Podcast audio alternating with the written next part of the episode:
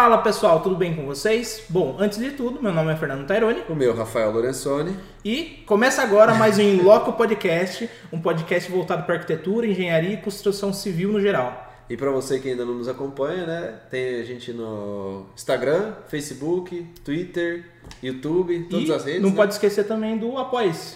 Ah, isso aí. Agora a gente tá com Apoia-se, né? A gente tá com uma meta lá. Acho que agora tá como membro, né? Sim, na verdade a gente até sugeriu que quem ajudar com acima de 100 reais lá, a gente dá um curso de Revit gratuitamente, né? Uma Isso. troca nesse sentido. É um curso que está em média de 500 reais, você vai ganhar por, a partir de 100 reais. E abaixo desse valor vai ter o sorteio. Sorteio de dois cursos para quem doar a partir de 5 reais, se 5 não me engano. reais. É isso aí. É, a gente tá meio confuso porque começou agora, né? Bom, mas o, É o primeiro episódio rodando, né? mas o episódio de hoje a gente tem uma convidada super especial, que é a Natália Cravo. Bom, eu vou deixar você se apresentar porque eu erro muito às vezes quando eu coloco para apresentar. Então fala um pouquinho como que você chegou até aqui. Eu sei que você vem de Minas também para atender a gente. Fala um pouquinho pra gente. Bom, é, sou a Natália, né? Eu sou arquiteta e urbanista, formada pela Uniso aqui é, em Sorocaba, né, em 2017. E agora eu tô também na área de permacultura e bioconstrução.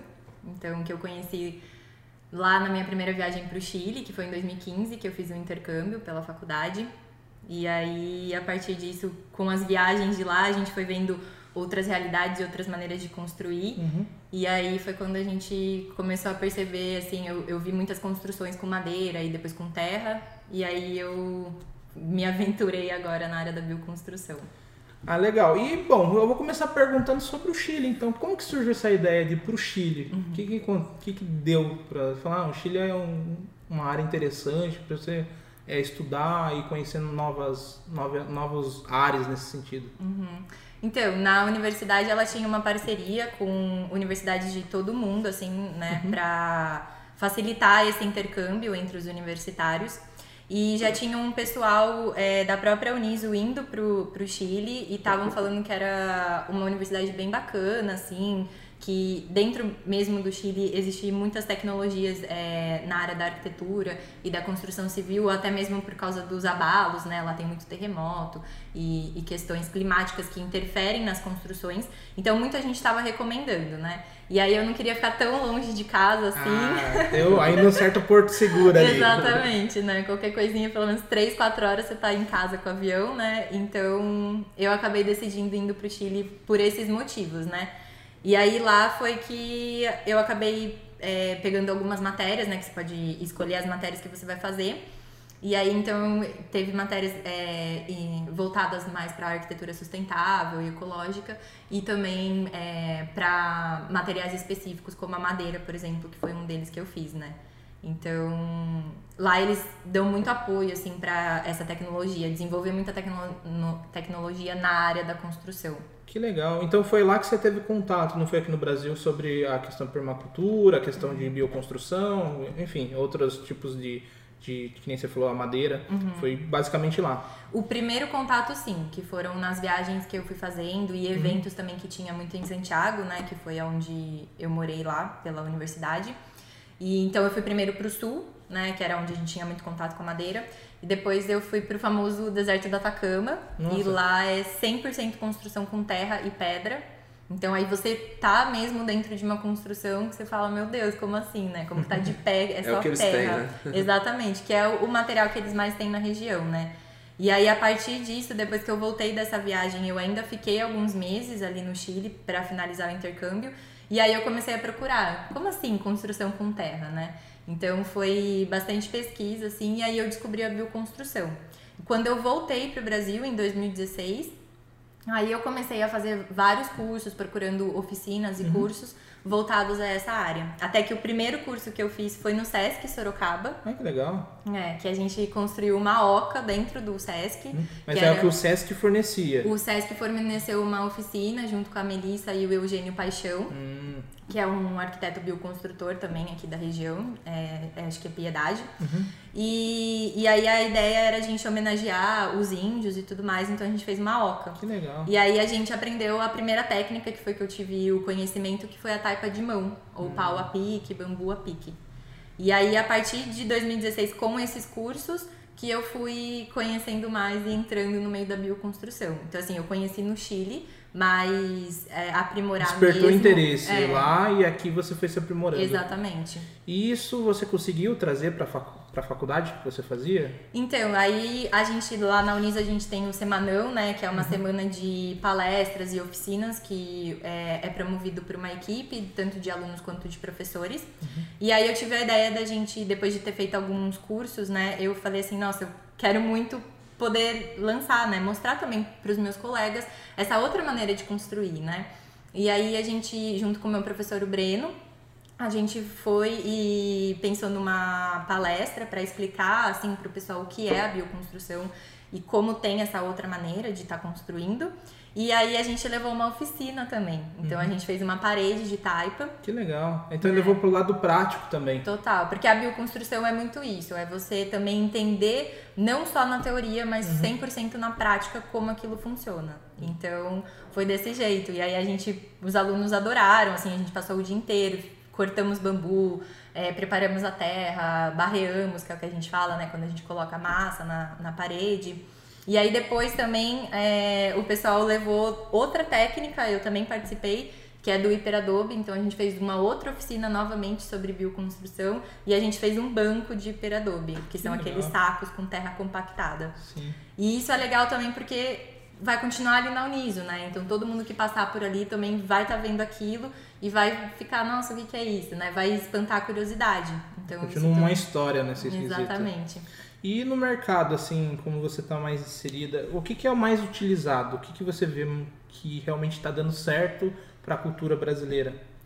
Então, a gente ainda tem um pouco de preconceito ainda com essa forma de construir, né? É muito vinculada ao antepassado, assim, e antigamente a gente acabava não fazendo da maneira tão correta, né? Então a gente acabava tendo algumas questões, tanto estrutural quanto mesmo de alguns bichos que apareciam nessas construções antigas.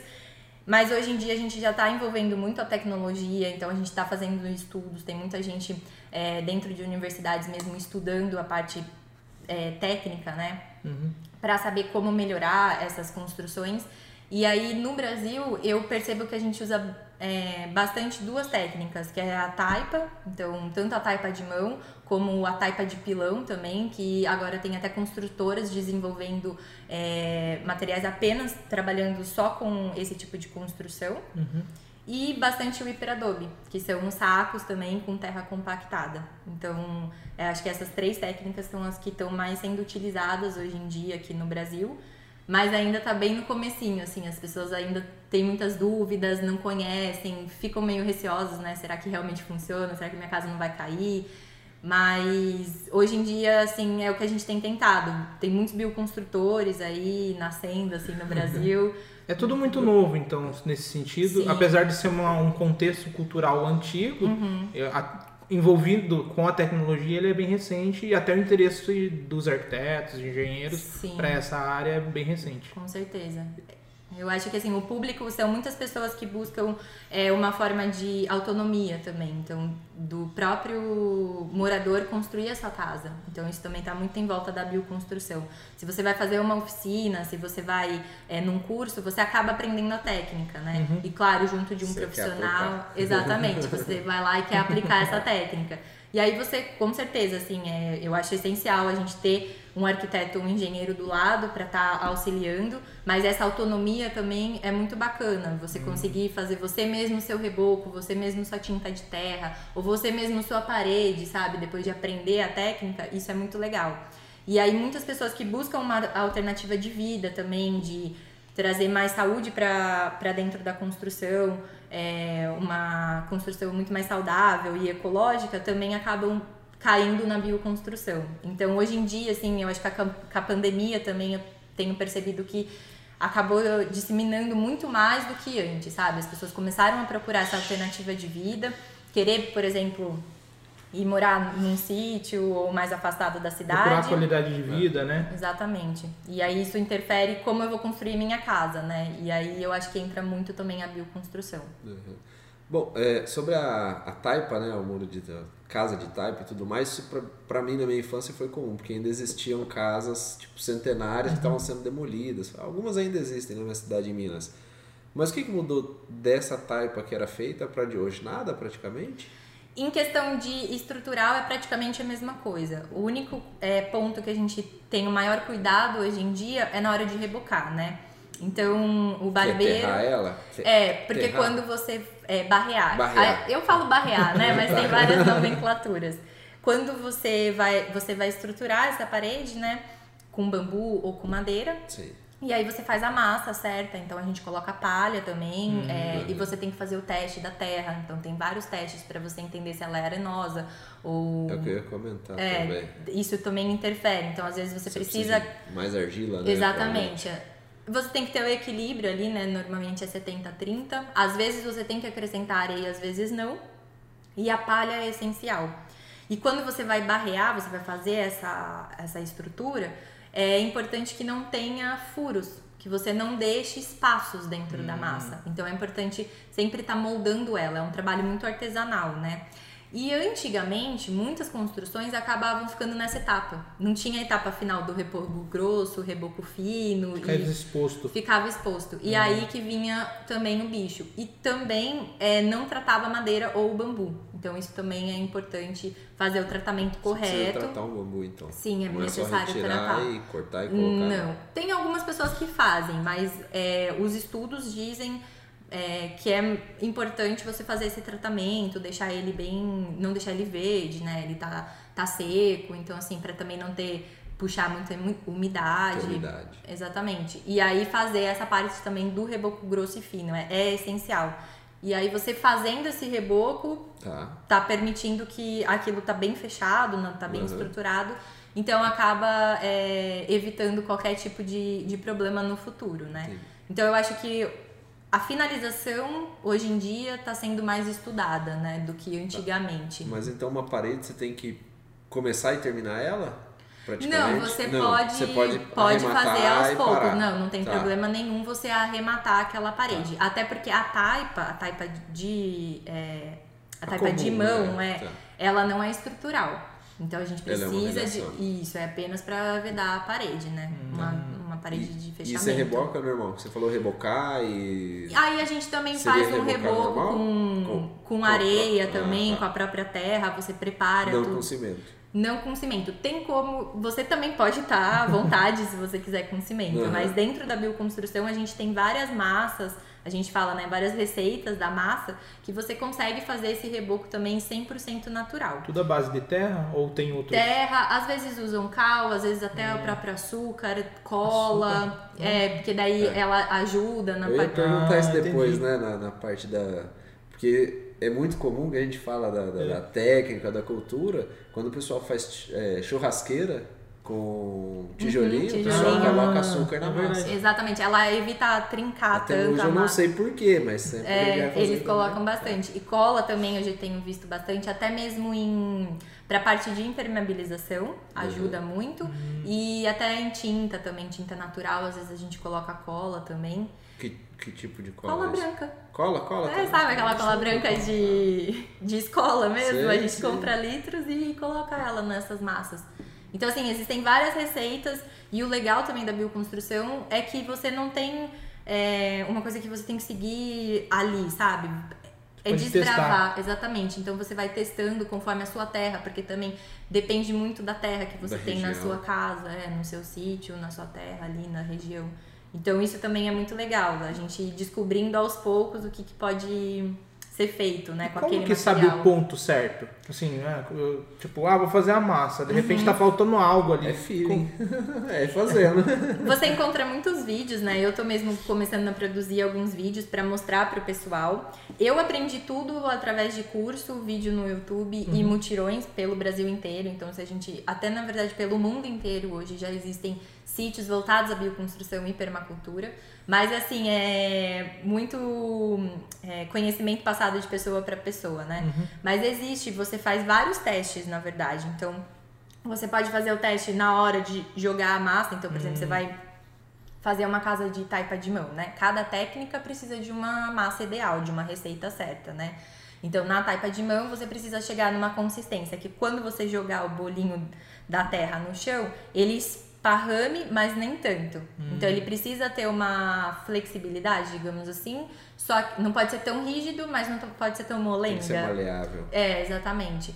E aí você vai estar com a palha ali também, né, para fazer o teste. Mas assim, não tem muito segredo, é bem instintivo também, assim, você vai sentindo e, e claro, né, estudando com pessoas que já estão construindo e tudo mais, bioconstruindo, e você vai percebendo o ponto ideal, assim. Além disso, né, antes disso, você faz o teste da sua terra também, né? Uhum. Então você pega a terra, um dos testes mais simples é você pegar assim num copo transparente, num recipiente, você vai colocar a terra e jogar um pouquinho de água. Aí você vai ver que vai começar a formar, assim, a terra uhum. vai lá para hum. baixo, vai formar uma você camadinha da areia. E aí você vai fazer a proporção. Você pega uma régua, aí você vai ver quantos por cento de terra para tantos por cento de areia. A areia fica bem, uma camadinha bem fininha, assim. Hum. E aí você consegue perceber, ah, eu tô com, sei lá, é, precisando mais de areia, muito pouca areia na minha terra. E aí você vai fazendo também é, a proporção ideal, né? Então, para tanto de terra, eu vou usar tanto de areia. Mas isso também depende da técnica que você vai usar. Então, por exemplo, para o hiperadobe não é tão necessário é, esses estudos. Normalmente no hiperadobe a gente não acrescenta muita coisa, a gente não usa palha, por exemplo. Hiperadobe a gente coloca os sacos, coloca a terra e vai pilando essa terra. Então de um dia para o outro você volta lá e virou uma parede totalmente compacta, ela não sai do lugar, assim, é incrível. Depois você reveste alguma coisa? Depois você também pode fazer o revestimento natural, você vai... Primeiro a gente tem que ir fazendo um martelinho, né, pras, porque são Isso. fileiras, né, então elas vão ficar com umas ondulações, então você vem com o martelinho para dar, alisar a sua parede, ou se você quiser também, dá para deixar, deixar essas ondulações, uhum. exatamente. E aí é importante também estar tá rebocando para evitar a umidade, e aí a gente também usa é, alguns... É, você pode usar alguns produtos químicos, né? Ou mesmo uma é, gosma de babosa ou de mamona, assim, na verdade, acho que é mamona, que daí você pode passar externamente, que ela vai proteger também da impermeabilização. Então, tem alternativas também naturais para a parte de impermeabilização. Nossa, então tem diversas técnicas, uma área, na verdade a gente pensa que é uma coisa só, que ela vai se difundindo em várias situações, que nem é uma técnica diferente, é, até a questão do Super Adobe, a Type, são coisas que parecem se depender de coisas bem diferentes nesse Sim. sentido. Totalmente distintas, tanto na hora de executar uhum. e também esteticamente. Então, quando você vê uma casa ou de taipa de pilão, taipa de pilão é muito também bem. É, a estética é totalmente diferente, né? Porque você olha, você vê aquelas camadas de terras compactadas, né? E na, por exemplo, do hiperadobe, são paredes bem largas. Então, normalmente, como elas são é, estruturais também, normalmente são de 35 a 40 centímetros uma parede de peradobe. Hum. Então você olha a construção, você percebe, nossa, essa parede é mais grossa, né, do que normalmente. E já a taipa de mão não, já, é, já é uma parede bem mais fina, né, porque ela só vai ter é, a grossura ali vai ser a estrutura da madeira e aquela terra, terra barreada ali, né? barreada. né? E as aberturas, como que funciona? É praticamente a mesma coisa, assim. A gente usa verga contra verga, né, uhum. nas janelas e portas. E aí a ideia é que quando a gente vai fazer a estrutura da parede, numa, por exemplo, numa taipa de mão, então a gente já vai cortar é, as dimensões, né, para a, a, abertura da janela. Então Entendi. imagina que você vai fazer a, a parede, né? Então uhum. a gente vai fazer todas as estruturas, deixa o vão da janela, hum. vega e contra vega, todas as estruturas. Em aço ou em bambu? Em bambu. Em bambu mesmo. É, algumas pessoas usam bastante. O bambu no lugar do, do aço. Né? Exatamente. Né? É, como se fosse um steel frame, é. talvez, uma uhum. estruturinha, é. só que com bambu é. ou madeira. E, e, há quem use o bambu no lugar do aço mesmo. Eu conheci um mestre ah. que ele fez uma. Não lembro se foi um poço na, na, na, na no sítio dele. E no lugar do aço ele colocou o bambu e concretou. Exatamente. É isso é. mesmo. o bambu se adapta muito é. bem, então, nessa questão de, de, estruturar esses elementos. Não bambu que a gente vê muito em estradas. É. Existem vários bambus também. É, normalmente usam muito o moçô, o gigante. Uhum. Então existem bambus direcionados também para construção, sem dúvida nenhuma. Né? Ideais, né? né? É que assim, é aquela questão, se todo mundo usa aí já é outra questão, né? Sim, mas para você estruturar uma casa, com certeza você vai precisar de um bambu muito mais rígido, né? Então tem também tem todos esses estudos. Tem muita gente que estuda é, só o bambu como matéria, né? O super adobe já não necessita do bambu nesse caso. Não. Tem uma diferença aí entre os dois, o Super Adobe e o Hiper Adobe. O Hiper Adobe são sacos contínuos aí, né? Então você vai fazer o saco contínuo e são, Ah, você tá. compra de metros o saco, né? De 500 metros ou 1000 metros. E você vai fazer o desenho Ele com... é sem boca e sem fundo, né? Você É, amarra. sem, é, você vai continuando, como se fosse uma massinha de moldar, né? Você vai fazer várias minhoquinhas ali. Então você faz a parede mesmo, né? E o Super Adobe, eles são sacos menores. Comuns. É, e é, eles vão ter uma medida, talvez um metro, metro e vinte. Eu nunca trabalhei com esse tipo de construção, mais com o Hyper Adobe. Mas aí você vai fazendo um do lado do outro naquela medida que você um tijolinho, precisa. assim. Isso. Só que depois, como eles são é, mais fechados, esses sacos do Super Adobe, é necessário que você queima para aquela malha do saco abrir e a terra de baixo compactar com a terra de cima. Já no Hyper Adobe, os sacos eles são próprios para isso e aí eles têm uns furos. Então, quando você bate na terra, a terra tá de baixo se junta com a terra de cima e aí não é necessário a queima. Hum, Então entendi. tem essa diferença. Então, assim, eu gosto mais de trabalhar com o Hyper Adobe, que é esse saco contínuo e que depois eu não tenho que queimar para juntar uma, um saco no outro, né? Uma terra no outro. Eu faço uma pergunta sempre para os arquitetos aqui que vieram aqui. e, por exemplo, todos responderam mais ou menos a mesma coisa: que os clientes vão atrás dele porque ele trabalha daquela forma. Como que funcionam os seus clientes? Por exemplo, quando você fala assim, ah, eu trabalho com bioconstrução, eles torcem o nariz ou não? Acha legal e te procuram por conta disso? Porque assim, pra gente é novo, talvez pros clientes mais novo ainda. Não, É, com certeza. Até pra mim é muito É. novo, né? Então, assim, é, hoje em dia eu já, o meu público já tá entendendo como eu trabalho, mas eu não trabalho só com a bioconstrução. Eu também trabalho com a bioarquitetura. Então, é procurar que a nossa casa é, seja saudável, então que ela esteja naquele meio, que ela é, respeite a natureza. E isso a gente pode fazer de várias formas. Então você não necessariamente precisa de uma construção com terra, né? Então a maioria dos meus clientes hoje em dia eles me buscam mais para bioarquitetura do que tanto para a bioconstrução. Eu faço muito bioconstrução mais de gosto mesmo na minha casa e em mutirões e oficinas, mas com certeza também, se o cliente quiser, a gente vai construir sem dúvida nenhuma. Mas eu tenho trabalhado muito com a bioarquitetura. Então, é, utilizar o material que está ali na região, é, fazer um sistema de saneamento ecológico, é, usar energia solar. Então, tem várias alternativas também para você conseguir trazer mais uma casa sustentável, né? Fazer uma casa sustentável.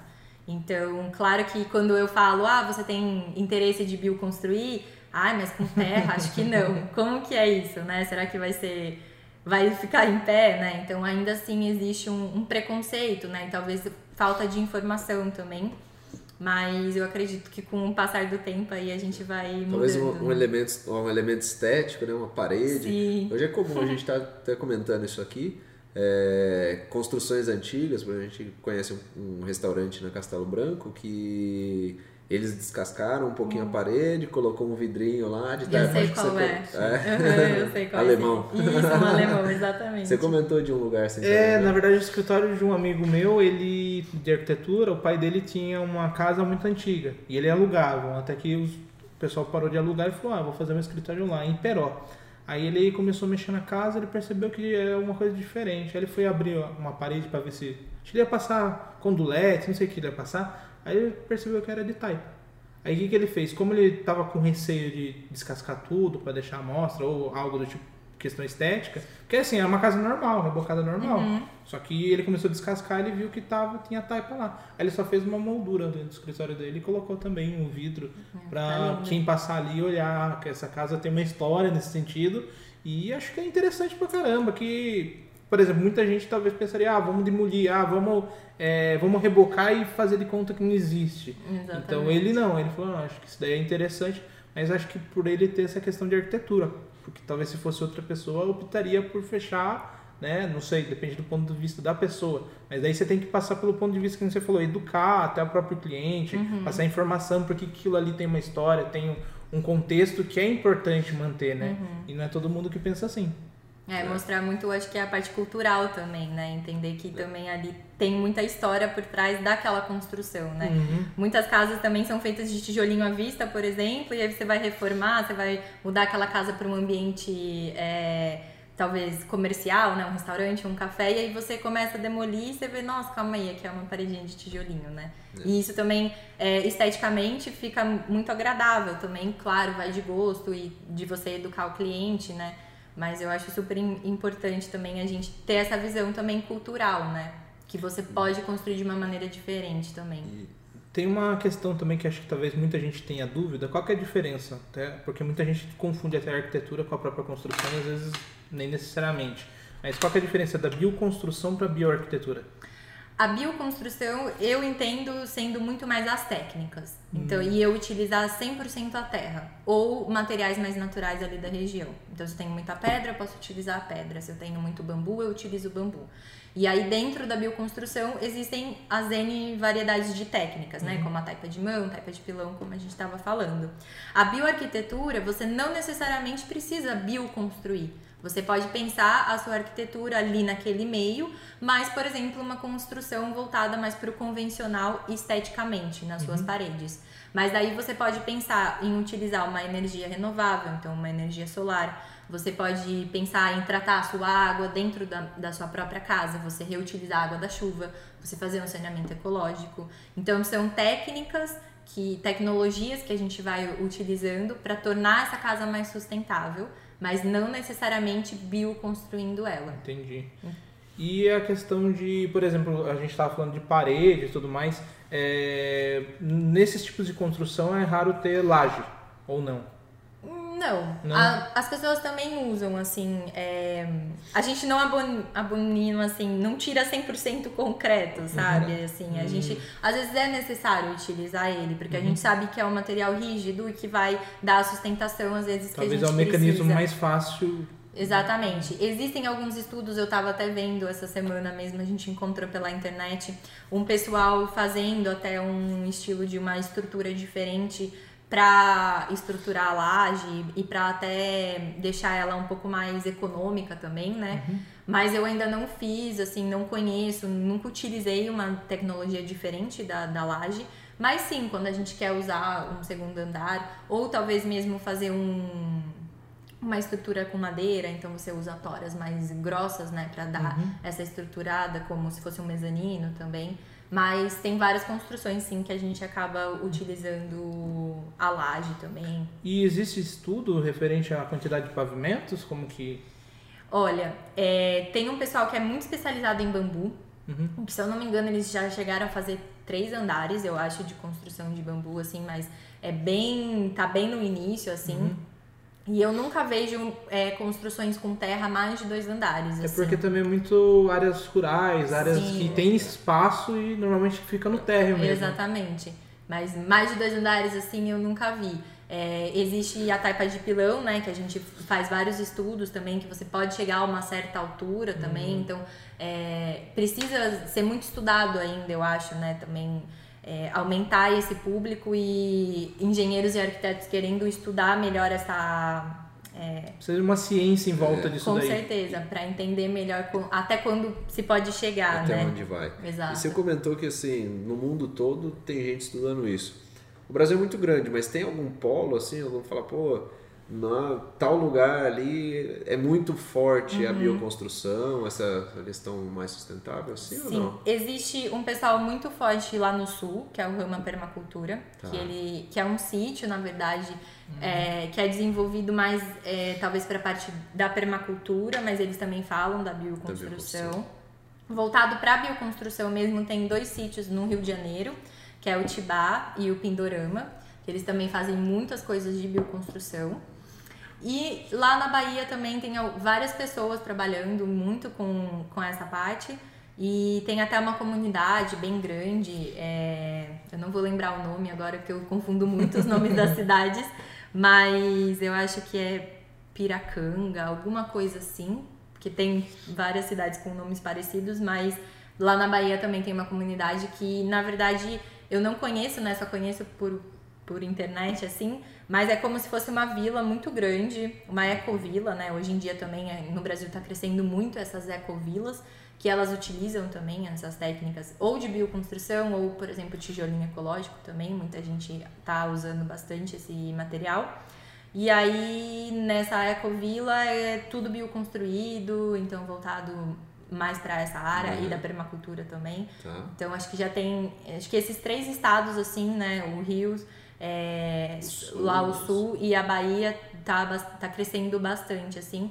E tem alguns ali na minha região também, né? Ali em Airoca a gente tá bem no início assim, mas a nossa ideia é ano que vem já começar a levar mais cursos e começar a bioconstruir mesmo. Mas existe a escola da permacultura, que ela hum. dá cursos direcionados a isso e ela também está bioconstruindo bastante. Uhum. Tem algumas empresas ali, o Biosul, é, a Meríndia, tem algumas, algumas empresas já, assim, empreendedores começando nessa e, área e é tudo em Minas também. E onde a bioconstrução encontra com a permacultura? Normalmente, quem procura ou vai pela bioconstrução primeiro e cai na permacultura ou vice-versa, vice né? É. Mas assim, a permacultura ela abrange, eles dizem sete pétalas, né? Ela começou lá no, na Austrália com dois australianos que eles começaram a querer modificar a parte de alimentação, principalmente, então entender a, a, a agricultura que existia na época e aí eles começaram a fazer muitas pesquisas. É, voltando para a agroecologia, e, e aí criaram essa permacultura, que ela é um estilo de vida, então onde você vai tentar estar tá sempre em conjunto com a natureza. Então esse é o princípio da permacultura. Então você cuida da terra, cuida do seu próximo e faz uma partilha justa, né? Então a gente sempre busca esse equilíbrio com todos, né? Com a natureza e com. É, é referente ao ciclo que você estava contando antes da gente começar a gravar. Isso. Então tudo que, você, pelo que eu entendi, tudo que você vai começar a construir ou fazer, você tem que pensar onde que ele vai acabar. Exatamente. É isso? Exatamente. Da onde você vai extrair, né? De onde uhum. ele está vindo, como que ele chegou ali para você como você vai usar aquilo na sua construção e para o final como que ele vai fechar esse ciclo, né? Para onde que ele volta. Então a permacultura ela pensa em muitas é, áreas da, da vida mesmo, né? Então como você trabalha o seu solo, então de onde vem seu alimento, como você trata a sua água, o que, que você faz com a água da chuva. É, como você faz sua economia? Também pensamos muito nisso, né? Então, na economia local, colaborativa. É, e aí a gente vê como a gente já faz, né? Por exemplo, vocês estão com um apoia-se. É uma economia colaborativa. São pessoas que estão ali uhum. é, incentivando um o interesse. Pro... Exatamente. E isso é uma economia colaborativa. Então vocês já estão ali pregando uma permacultura, por exemplo, né? Que legal. Então, é, são princípios que às vezes a gente até tem no dia a dia e a gente nem percebe, né? E aí, dentro da permacultura, então a gente vai cuidar do nosso alimento e a gente também precisa cuidar do nosso abrigo, onde a gente mora. E então entra a bioconstrução. Então, como a gente vai morar num local mais saudável com o meio ambiente? Então, a gente vai bioconstruir. Então, a bioconstrução é só parte da permacultura. Exatamente. Entendi. Mas você também pode ter uma bioconstrução e talvez não fazer parte da permacultura. É difícil, mas pode, não existe a regra, né? Uhum. E assim, eu achei legal essa parte da bioconstrução, né? Bem bem simples, bem, bem roots, né? Mas eu queria entender como é que entra a tecnologia nisso. Ah, por exemplo, você comentou de, de, da própria energia, né? Talvez energia solar, uhum. aquecimento de água e tudo mais. Mas é, daria para, igual a gente falou aqui, fazer uma automação nela? Ou sai fora, talvez, da curva, tipo, não é isso que a gente está pregando? É, isso que é um assunto é, é, um pouco delicado, eu acho assim. Porque assim. porque já existe até a bioconstrução gourmetizada, né? É. Então, assim. É um, assunto, é um assunto muito delicado, mas como eu vejo, né? Eu acho que existem esses dois lados existem clientes que vão sim, eu quero, eu tenho um dinheiro para investir e eu quero que a minha construção seja uma bioconstrução e eu vou investir em uma empresa, por exemplo, que está desenvolvendo uma tecnologia. Então, como a Taipal, por exemplo, ela já tem a equipe dela com um material muito mais é, avançado, digamos assim, onde ela já tem os moldes das paredes, já tem um equipamento para ir pilando. É, então, uma também. coisa mais automatizada, né? Mas existe também aquela pessoa, aquele cliente, como a gente pode perceber no Brasil, né? Que eu acho que é talvez um cliente mais comum, que ele não tem tanto investimento, né? Ele não consegue investir tanto. Uhum. E aí também entra a bioconstrução, né? Aquela autonomia que você consegue ter. Então, você autoconstruir a sua casa. Isso com certeza vai fazer com que a construção saia é, mais em conta. O legal, assim, que eu tenho recebido muito, principalmente nesse último mês, ah, mas a bioconstrução é mais barata? Então isso também é polêmico, sabe? Até que uhum. ponto a bioconstrução é mais barata? Porque assim, a gente não tem uma equipe especializada, né? Com, como a gente tem um pedreiro numa construção convencional, né? Em qualquer então local. ela é mais morosa, né? Cada um demanda uma coisa é. também. Com certeza. Você precisa, assim, é, o cliente vem, ah, eu quero bioconstruir. Tá, mas não é assim. E aí, que, que técnica que você quer usar, né? Como que é? Aonde que é o local? Então, existem muitas coisas que precisam ser analisadas antes dessa construção. Hum. E sim, a gente pode utilizar a tecnologia para melhorar, para deixar mais rápido, é, para ter várias vantagens, mas uhum. com certeza ela vai acabar encarecendo essa uhum. obra, né? Tá. E mas você também consegue de uma outra maneira, né? Fazendo uma construção um pouco mais roots, você é. mesmo autoconstruindo e trazendo é, esse investimento financeiro sendo um pouco menor, talvez, né? E é comum trazer tecnologias mesmo, por exemplo, a gente estava comentando aqui antes de internet, ter tudo que hoje em dia tem, ou o pessoal tem um pouco de pé atrás com isso, é mais roots mesmo? Por exemplo, é, em Minas uma coisa que era muito comum, é, que a gente via lá, era aquecimento de água. Como que era o aquecimento de água? Tinha lá a caixa d'água, aí saía passava no fogão de lenha, né? Aí era um tubo metálico e ele ia até o chuveiro quente. Que legal. E aí você misturava com água fria, alguma coisa assim, né? É. Mas o pessoal tá colocando, por exemplo, aquecedor elétrico, sei uhum. lá, alguma coisa assim, a gás. São algumas coisas que a gente hoje em dia uhum. vê que é difícil, né? Sim. Colocar. Isso na cidade talvez seria mais fácil, mas no campo talvez não, né? Às vezes a pessoa nem quer. É. Então, a gente nem falou disso, na é. verdade, mas eu, eu comentei com vocês, né? Eu morei um ano sem energia. É. Então, como que eu aquecia a minha água, né? Era exatamente assim. Era eu, assim. Tinha, eu tenho fogão a lenha, né? A gente construiu o fogão a lenha. Legal. Fizemos com boiler, então tem a serpentina. Então a gente tinha, pra aquecer a nossa água, a gente ah, tinha tá. que ligar o fogão, né? Aí vão entrar várias questões aí dentro da permacultura uhum. e bioconstrução. Ah, mas aí tem a queima, que daí não sei Entendi. o quê. É. Então, às vezes, eles acabam não utilizando tanto o fogão a lenha.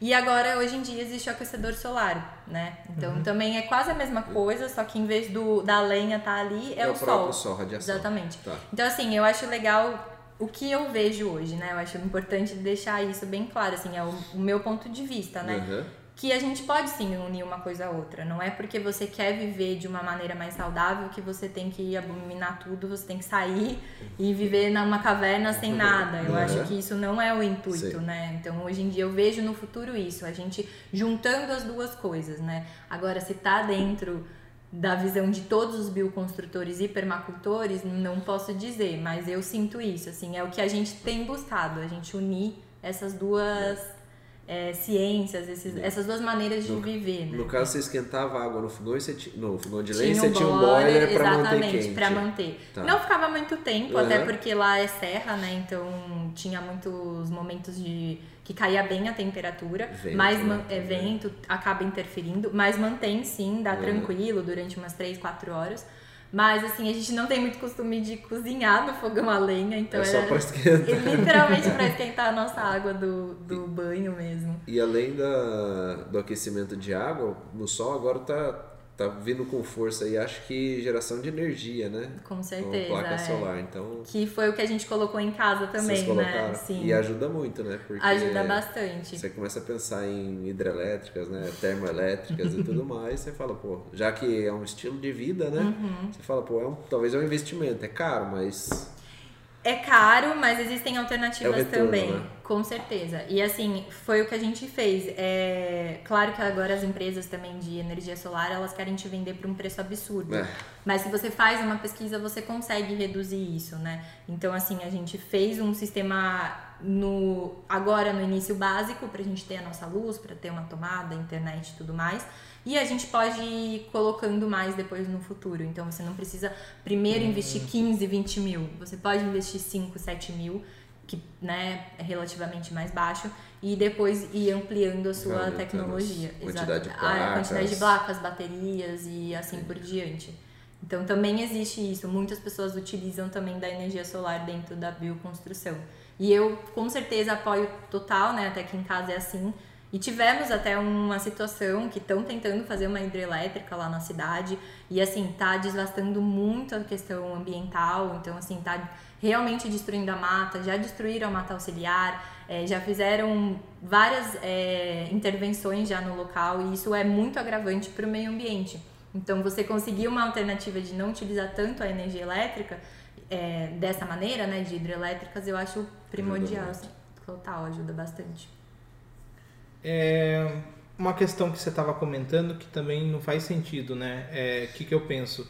Que se você tem um, criar um preconceito, por exemplo, com as novas tecnologias, você cria uma barreira também, né? Então, acho que você oferecer isso, às vezes, é um limite do cara, da, do cliente em si, topar ou não. Uhum. Às vezes, ah, não, eu abro mão de até X momento, mas a partir daqui eu não abro, por exemplo, ah, tem energia, então eu prefiro ter uma energia mais convencional. Uhum. Então, tudo bem. Então, eu, eu consigo pelo menos melhorar do que o cara ir com, com concreto, normal, porque ele não vai topar essa questão da bioconstrução. Então, às vezes, unir essa questão de cultural é melhor do que criar uma barreira e o cara não. Bom senso, não, né? É, não seguir com uma ideia que às vezes é melhor metade do que não que nada. fazer. Um na mão Então, que dois é, voando. Exatamente. Então Mais um eu penso assim popular também, que eu acho que você criar um preconceito referente a uma coisa é você criar uma barreira para ter mais pessoas colaborando com aquilo, com aquela ideia, Uhum. e assim vai.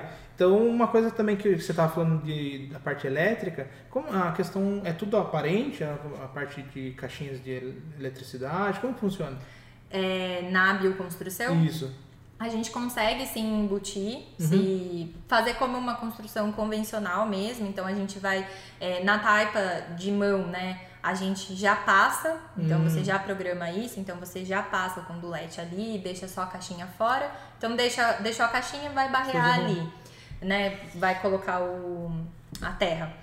E no hiperadobe você normalmente a gente faz todas as paredes e depois vem quebrando como numa num tijolo Ah, convencional. então é normal, não É muda bem nada tranquilo, não. Tanto água quanto parte elétrica, assim. Não, é tranquilo, é feito dessa maneira. Uhum. E referente à questão sanitária, né? O que que, o que, que tem tanto referente a isso Uhum. na bioconstrução? Então, a gente consegue.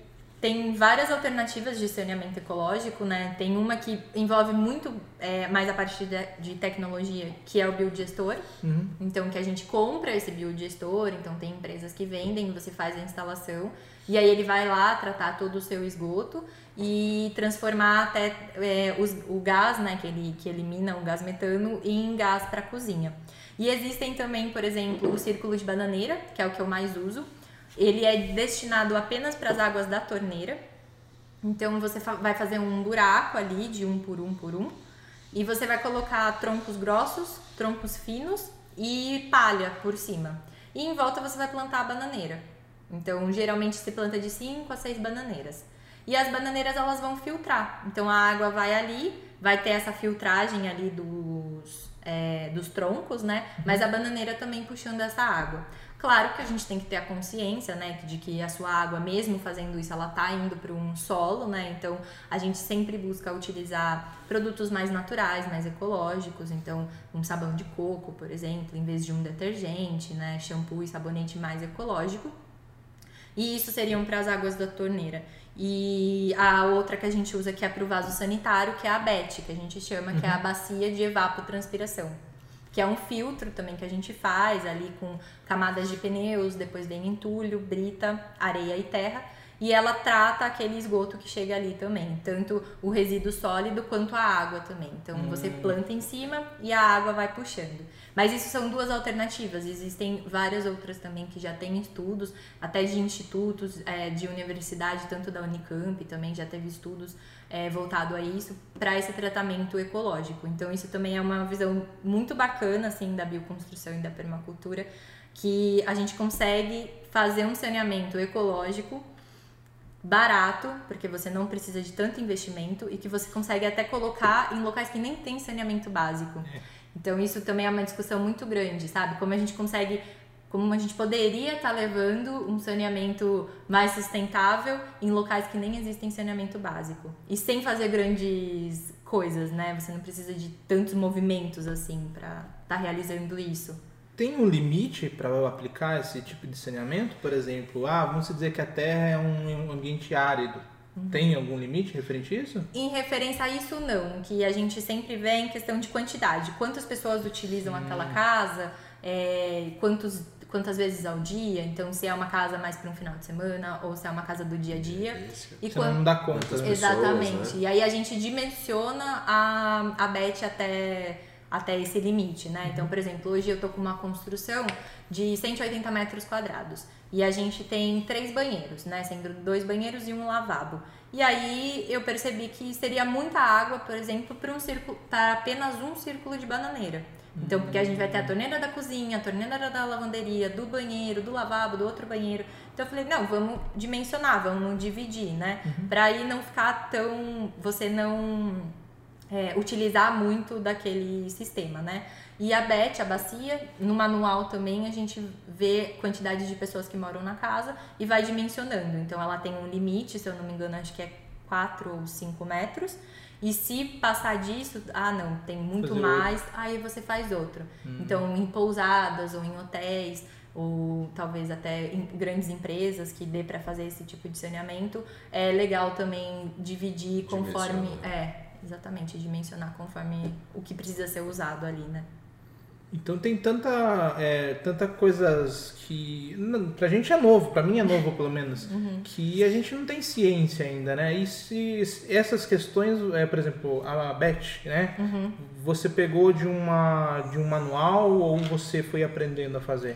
Existe o manual do arquiteto descalço, que é um livro, e ele é muito bom, ele explica várias coisas, é, principalmente da bioconstrução também. Então uhum. já tem um estudo ali por trás disso. E vários institutos, como a Emater, por exemplo, é, ou até as universidades, aqui mesmo, a Unicamp, tem estudos também já voltados para o saneamento. Então a gente consegue entrar é, na internet e encontrar esses manuais que eles distribuem gratuitamente, ou mesmo em dissertações de mestrados e doutorados, que fazem esse estudo já científico para comprovar que sim aquilo funciona e entender o dimensionamento também que é necessário para estar tá colocando em prática, né? Entendi. E lá, por exemplo, vocês têm água uh, de poço? Não, na nossa casa a gente tem uma fonte mesmo.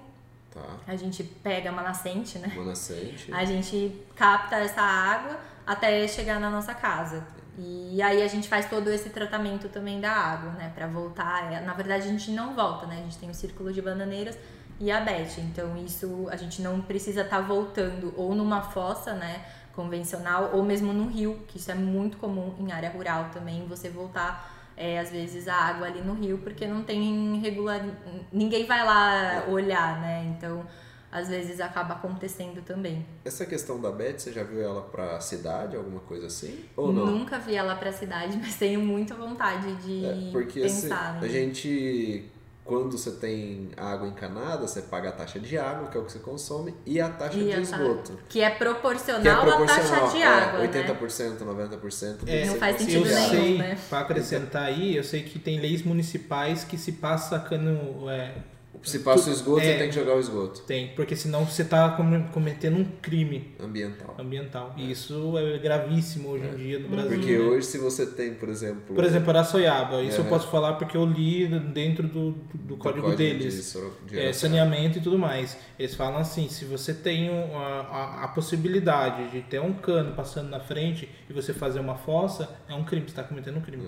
É, porque existem chácaras na minha cidade lá que por ser um pouquinho maior, ser na cidade é. ainda, você faz um poço para ter água. Uhum. Você não paga água, mas você paga a taxa de esgoto. é, tá um exemplo, eu estou com um cliente em Araçoiaba que tem passando na rua, só que a rua é muito mais elevada do que o do nível que... do solo, que é onde uhum. vai ser construído. Então, então não tem essa possibilidade ou você vai ter que bombear isso, que é muito mais caro do que uhum. você pegar e fazer uma fossa. Então a gente está levantando junto com o advogado para eles permitir isso.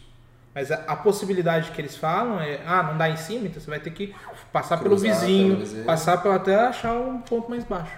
E o que eu acho um absurdo porque você tem um custo, tem coisa, daí entra a questão, ah, mas você devia ter avaliado isso. Aí, aí tem outra questão, mas se tem um sistema que funciona, por que, que você não pode usar esse sistema? Esse Totalmente. sistema da, da Emater, que é a BET, no caso, você comentou, é, vocês fazem uma sondagem também para fazer esse tipo de fossa? No solo, você É. fala? Então, na verdade, lá a gente não tem feito, mas claro que é importante a gente entender aonde que está sendo construído, Uhum. né? Porque você vai perfurar o solo e vai ter toda a parte estrutural, É. né? E, E e importante também é a gente impermeabilizar. Isso é Uhum. muito importante, você fazer essa impermeabilização. Porque senão os dejetos podem estar indo pro solo Uhum. e aí você tá freático e degra... tudo mais. Exatamente, aí você tá degradando do mesmo Porque jeito. quando a gente vai fazer fossa séptica, né, sistema comum, filtro, sumidouro e Uhum. fossa, a gente tem que fazer a sondagem não só para ver a permeabilização do solo, você pode fazer aquela caixinha de permeabilização. também, né? Na verdade, é por questão de lençol freático.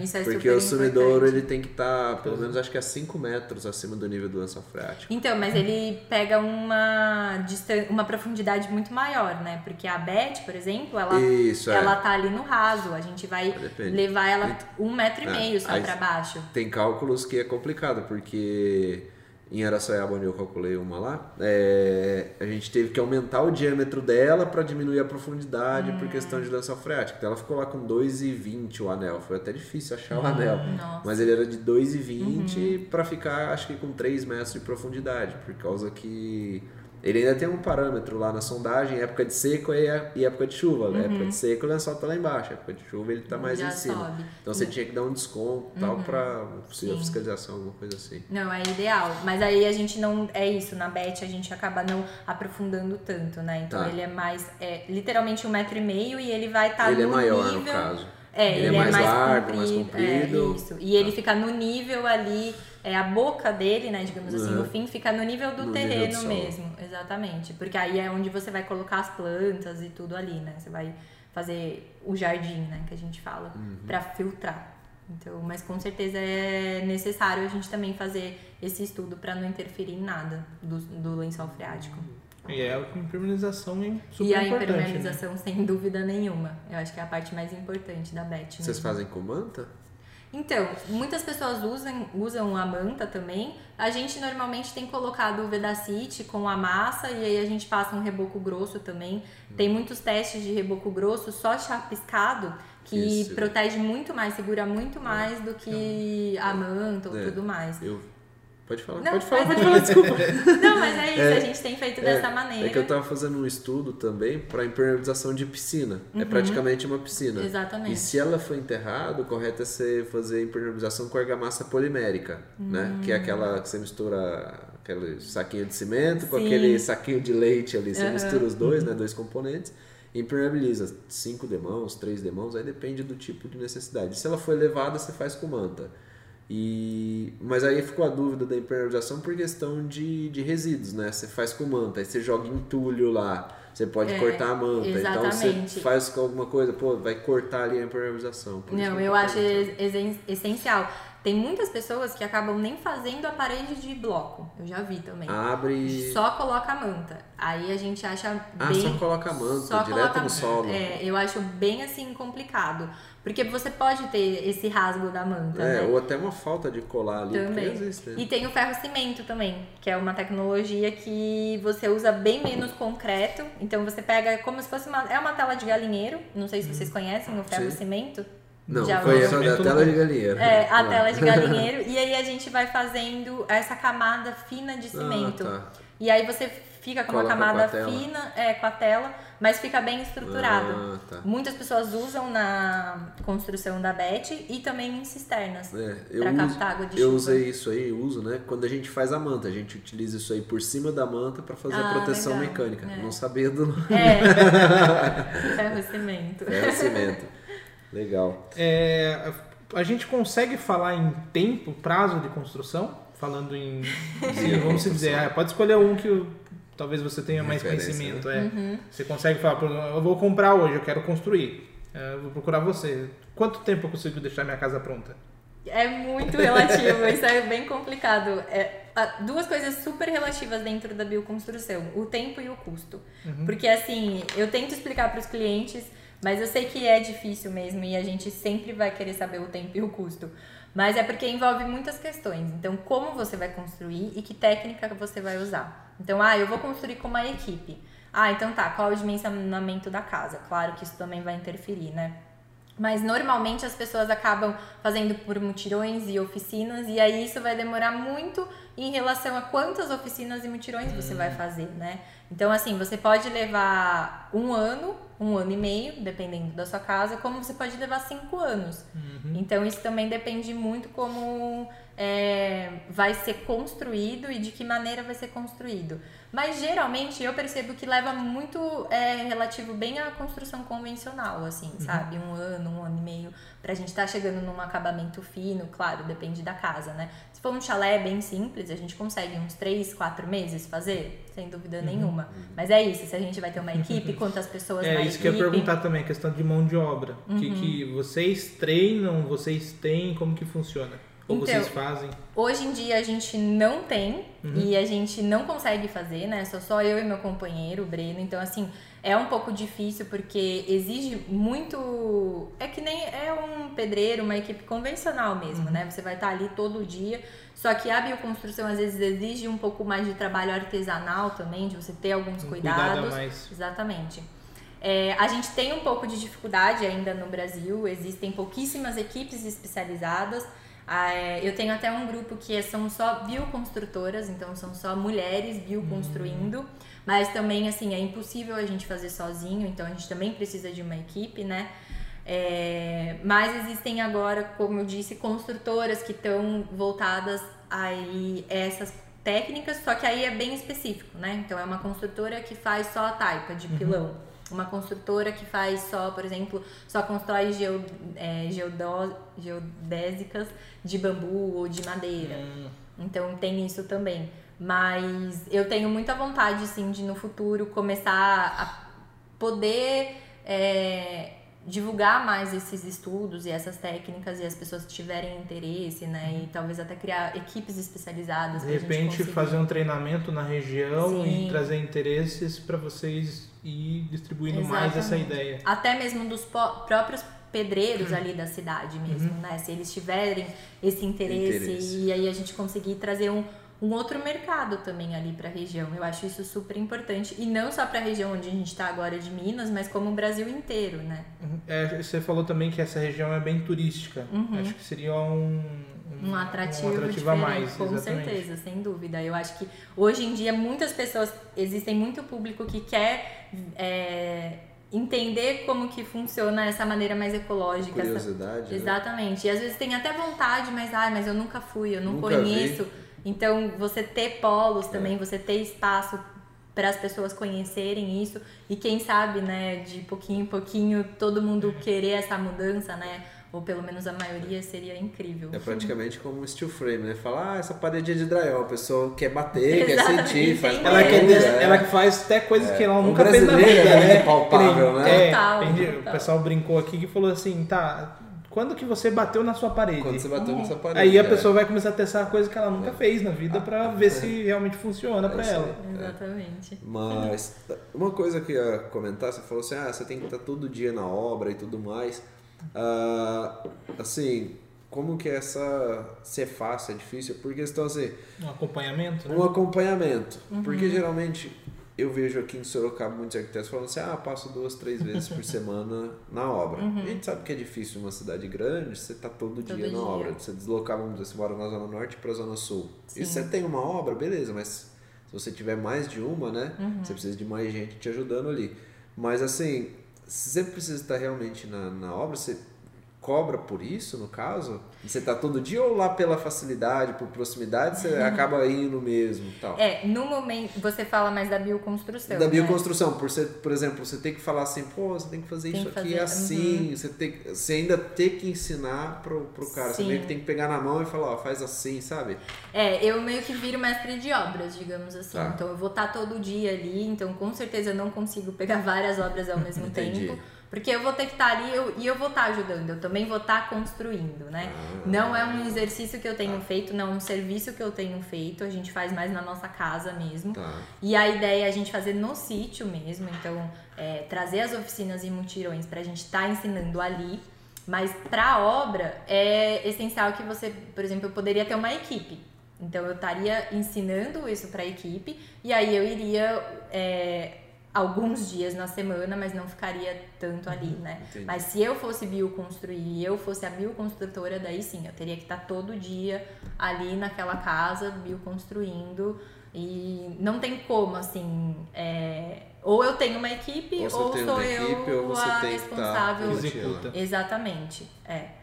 Mas esse serviço, por exemplo, de execução de obra, eu também tenho feito. E aí eu acompanho, e aí eu Entendi. tô ali todo dia, mas porque também tá pela, muito. pelo acompanhamento Exatamente, ali, aí eu tá. cobro pelo acompanhamento. Tá. Então são serviços distintos, né, que eu consigo cobrar. Eu Uhum. consigo cobrar pelo projeto de Uhum. arquitetura que vai envolver a bioconstrução, Tá. pelo a execução, então eu vou bioconstruir ou eu vou acompanhar. Uhum. Então são projetos, é, são orçamentos, digamos assim, diferentes, né? Tá. Valores diferentes. E a questão de- do projeto arquitetônico tem algum cuidado que precisa ser feito que no convencional não se tem? Alguma coisa que não execute, né? É. Eu acho. É.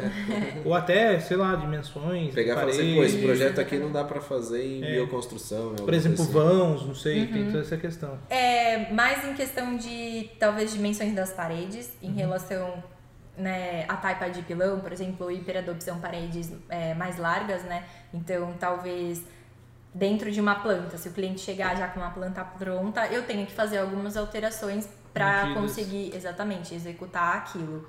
E existem, em termos da técnica mesmo de estar construindo, a gente tem que tomar vários cuidados. E o principal é a umidade.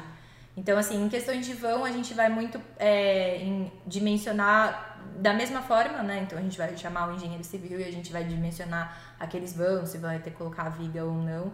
E a gente pode estar, por exemplo, usando uma viga de madeira, Uhum. mais ecológica. E agora, em questões de aplicar a técnica mesmo, aí a gente tem que ter os cuidados. Então, o principal é a umidade. A gente evitar a umidade do solo. Então, a gente sempre vai elevar essa construção, não necessariamente deixando um vão embaixo, mas utilizando, por exemplo, um cimento.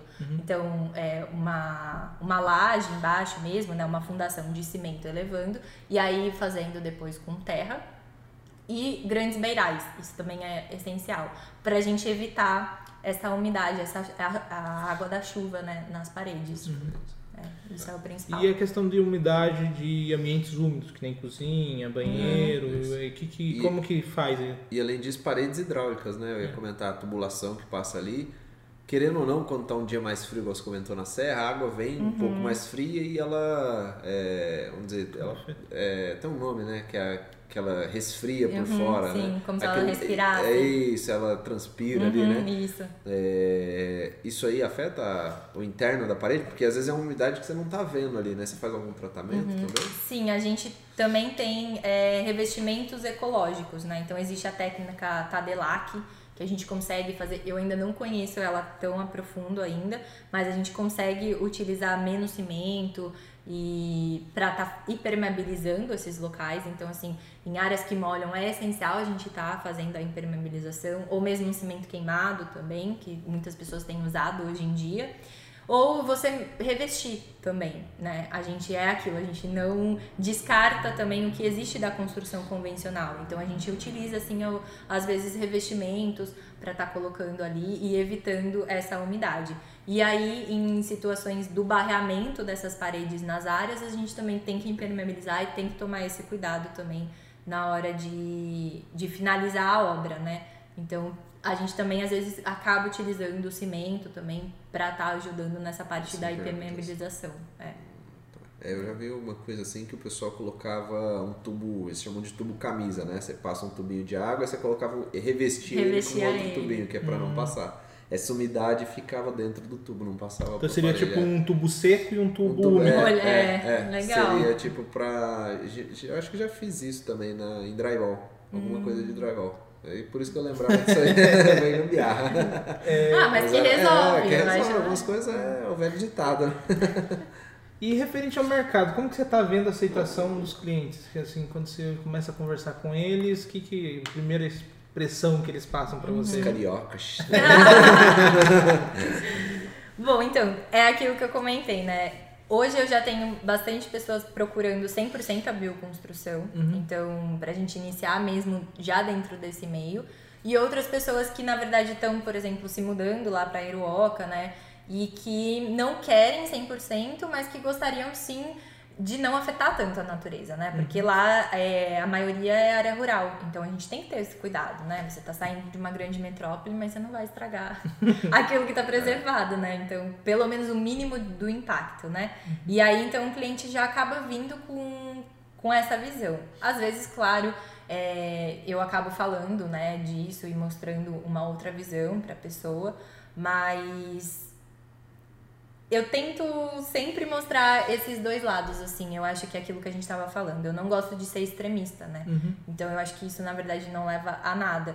Então eu tenho visto muitas postagens assim. Se, é, faça, mesmo que seja imperfeito, né? Então você não tem que ser zero lixo, é, tudo isso, né? Que a gente que escutam bastante assim. Você tem que fazer o mínimo. Então, qual é o mínimo que você consegue fazer? Então é isso. Se você consegue reduzir é, o uso de cimento, isso já é maravilhoso, né? Então lá eu uso muito o tijolinho, que é feito na própria cidade, então que a gente é, compra do próprio fabricante ali, né? A a própria pessoa tá ali fazendo, que retira da, da própria terra, do terreno dele, e, e aí a gente já usa na- nas nossas obras e que a gente consegue reduzir muito a questão de reboco, de tinta, então que a gente pode deixar o próprio tijolinho à vista. E aí a gente também tem muito é, pouco desgaste, assim, muito pouco resíduo de obra, então a gente não precisa estar contratando uma caçamba, por exemplo. Então são pequenas é, atitudes e coisas diferentes que a gente vai fazendo no decorrer da obra que vai reduzir os gastos tanto de resíduos quanto de investimento e aí os clientes acabam entendendo isso, né? Então assim, eu todas as obras que a gente está lá, eu consegui introduzir o saneamento ecológico. Então a pessoa já tinha essa consciência, não, realmente, como que eu vou fazer o meu tratamento? E o legal é que assim, como a gente tem feito na nossa casa, então ele é um grande molde. Então, olha, eu já tô aqui dois anos e isso tá funcionando, e eu não tive problema. Então a pessoa ela Você quer isso aqui ou você quer um banheiro seco? E ela acredita, É, porque ela tá também, vendo, né? né? A pessoa olha e fala, ah, mas você tá me oferecendo e você não usa. Exatamente, eu acho isso super importante, né? Então, assim, a minha casa é de tijolinho, eu tenho parede de, de taipa de, de mão, por exemplo, eu tenho banheiro seco que funciona e eu tenho meu saneamento que funciona, né? Então, se eu moro desse jeito, é muito mais fácil para o cliente acreditar e também querer desse jeito, né? Uhum. Sim, Então, com certeza. Legal. E aí, tem mais alguma coisa Tenho. que faltou? É. Manda bala então. Não sei se ela- se você se importa em falar, mas só pra gente ter uma relação de custo, se você tem da sua casa, mesmo que vocês tenham feito, né? Mais na parte de, de materiais. a metragem quadrada dela e o custo que saiu pra vocês, mesmo não estando pronta, pode. Isso, eu acho que isso também Assim, é só importante. uma relação é. pra falar assim, pô, é uma base meio que igual, não, tá muito mais acima ou não, tá Sim. muito mais abaixo. É, a nossa casa ela é de tijolinho, tá? Tijolinho maciço. Uhum. E o nosso banheiro é seco, que é feito de bioconstrução. Então ela não é 100% bioconstruída. Ah. Ela tem 60 metros quadrados. Uhum. Então, e isso eu acho super importante também, porque quando a gente, eu falo do investimento que a gente teve, né? Uhum. A nossa casa ainda não tá 100% finalizada. Então, assim, era um, algo que a gente queria se mudar pra lá e tudo mais. E com o decorrer do tempo a gente tá finalizando ela. Exatamente. E assim, muitos vocês empregaram a própria mão de obra, né? Então, assim, Às vocês vezes, não sim. contrataram uma pessoa para construir. No final, a gente, é, no começo, o Breno foi lá e começou a mexer no terreno e tudo mais. E aí depois a gente acabou chamando o Carlinhos, que é quem tá com a gente até hoje. Então, assim, virou a nossa equipe. E isso foi muito legal também, porque ele tá sempre disposto a aprender com a gente. A gente com certeza aprende, aprende muito com ele. E mas assim, também tem a- muito a questão do local, né? Então, de onde você vai construir, Sim, né? A mão de obra você tem também. lá. Mas a gente, relativamente, eu tenho feito um cálculo que a gente tem gastado de 700 a 900 o metro quadrado. Mas lembrando, a gente não tem energia, né? Energia solar é bem reduzido também, assim. Temos tomada o suficiente, mas é uma construção diferenciada às vezes, né? E a gente não tem revestimento, a gente só usou cimento queimado. Nossas portas e janelas são todas reutilizáveis, então a gente também não gastou tanto com isso. Demoliu uma casa, comprou e é isso? Era uma um casa de hotel que ele estava sendo retirado todas as Aí janelas e portas e a gente acabou comprando. reforma. Isso, exatamente. E, e aí na época a gente ainda não tinha feito o nosso saneamento da BET, então a gente fez agora, né? Uhum. Mas nesse cálculo já tá também a nossa energia solar. Mas é aquilo, a gente ainda tem que, Tá. Tem que melhorar ainda. aprimorar. O E que mu- eu vejo, Pode- eu pa- passo praticamente de mil a 1.200 o metro quadrado. Com a pessoa isso com a colocando a mão pessoa na e o massa. revestimento. Tá. Não, isso Não com uma com equipe uma e o equipe. revestimento. Tipo, todos os Os materiais. materiais. Entendi. Agora, a pessoa colocando a mão na massa, você vai tirar ali uns 30, 40%. Seria o... É a mão de obra. mão de obra. Claro, né? Dependendo Uhum. da técnica, da técnica, e do local. o local, material, exatamente. logística e É. tudo mais. E falando em material, teve muita alta agora? Esses Teve materiais muito. simples? Não, esses Assim, materiais, assim, o- a terra, o na básico- verdade, você não compra. É, mas o você paga o transporte. o que a gente talvez não tá O assim. tijolinho lá na cidade não, mas eu acho que isso também talvez interfira por ser uma cidade menor e a pessoa produzir apenas Uhum, ali, sim, né? Eu sim. acho que tem essa interferência, mas do próprio tijolo não teve. É, bambu também, né? A gente acaba colhendo e tudo. Mas assim, como a gente usa assim a laje e o cimento, O isso básico com ainda certeza aumentou muito, assim. Uhum. Foi bem. Aumentou muito mesmo, né? Foi bem assustador, mas estamos aí. nós também. Vai falar alguma coisa? Não? Tô, tentando- tô pensando aqui É. se faltou alguma informação. Assim, eu comentei aqui rapidinho que o meu TCC, né, trabalho de conclusão, foi sobre um enrijecimento de solo, né, esse é melhorar, melhoramento de características do solo, para deixar ele mais rígido, né, para você apoiar um piso, não ter problemas de recalque e tudo mais. Ah, e junto nessa pesquisa eu vi algumas coisas referente a tijolos cerâmicos, alguma coisa assim, mas com a incrementação de cimento, e aí você evitava a queima. Você chegou a trabalhar O com solo coisa? cimento, né? O meu foi solo cimento. Eu não queria ter feito com cimento, queria ter feito com outro produto, Uhum. mas acabou por falta de normativa, não, não tinha nem como eu ensaiar esse material, ia custar Uhum. muito caro, Sim. né? Eu consegui um laboratório parceiro, que foi a EPT na época, e, e aí a gente ensaiou os com cimento, porque eles tinham normativa, eles tinham os parâmetros pra gente comparar. Se fosse o outro, não ia dar. Tinha uma, um- uma partida, no caso. Tinha uma partida, ele ia falar, pô, tá, tem que colocar tanta o solo com tal umidade, já tem alguns parâmetros, né? ABC, O resto é, seria do zero. Testa aqui, testa ali, é, testa, testa, aí, testa, tem que testa. testar com umidade, várias umidades ótimas e tudo mais. E aí o que eu tô falando seria o solo cimento. O meu, o meu TCC foi em solo cimento, né, para pavimentos. E mas eu vi bastante coisa falando de solo cimento para tijolos, para vários vários instrumentos, mas para construção meio que sem queima, Sim. né? Chegou a usar isso? Ainda não usei e to- toda vez que eu posto as imagens ou foto da obra, todo mundo pergunta, né? Ah, é o tijolo ecológico? Ah. Ah, é solo cimento? não, não é, né? Eu não usei e assim, não tenho nada contra, acho super bacana assim a ideia. Eu não tenho muitos estudos, não consigo falar com propriedade sobre esse tipo de é, material, né? Mas eu vejo muitas pessoas utilizando. A única questão que o que eu tenho visto ali, mas isso é muito particular porque eu tô trabalhando bastante em Airoca, que é onde eu tô morando agora, né?